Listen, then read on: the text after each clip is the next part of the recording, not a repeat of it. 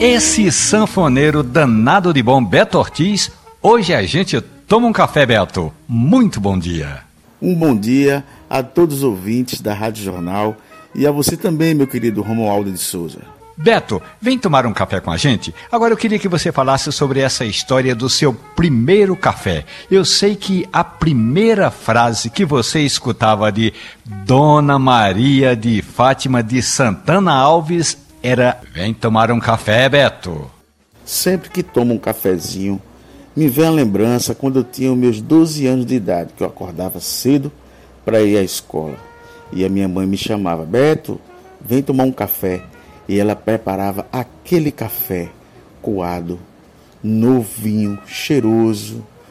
E eu tomava sempre o café amargo, sem açúcar e com um pãozinho com queijo. Ô lembrança boa! Beto Ortiz está me lembrando agora de uma história que Geraldinho Azevedo já tinha me contado outro dia lá em Petrolina. É que na hora dos ensaios, na hora de subir um acorde, na hora de trocar a partitura, vinha sempre a necessidade de uma xícara de café. Eu tive uma grande honra de, de trabalhar, de ser sanfoneiro de um grande cantor, Geraldo Azevedo. E lembro muito bem, é, nas horas que a gente estava compondo, ensaiando, sempre tem que parar para tomar um cafezinho. Isso era muito legal. Mas teve um momento, viu, Romualdo, que fomos para um estúdio. E nesse estúdio estava Dominguinhos, eu e Geraldo Azevedo estávamos é, compondo, fazendo uns arranjos, trabalhando e ia gravar. Antes da gravação, o Domingos falou: Vamos tomar um café?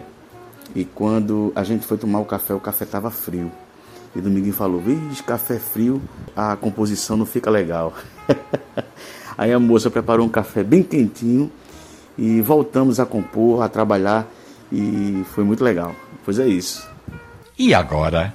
Com todas essas memórias, eu pergunto ao meu amigo Beto Ortiz: tá bem, a gente já falou da Dona Maria de Fátima, já disse que Geraldo Azevedo e você já dividiram a mesma xícara.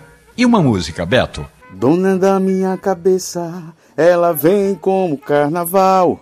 E toda paixão recomeça, ela é bonita, é demais. Eu digo e ela não acredita, ela é bonita demais. Eu digo e ela não acredita, ela é bonita, bonita.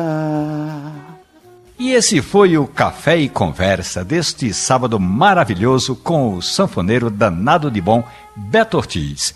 Essa e outras histórias do mundo do café estão ali na página da radiojornal.com.br ou no seu agregador de preferência de podcast. Café e Conversa. Um abraço. Bom café.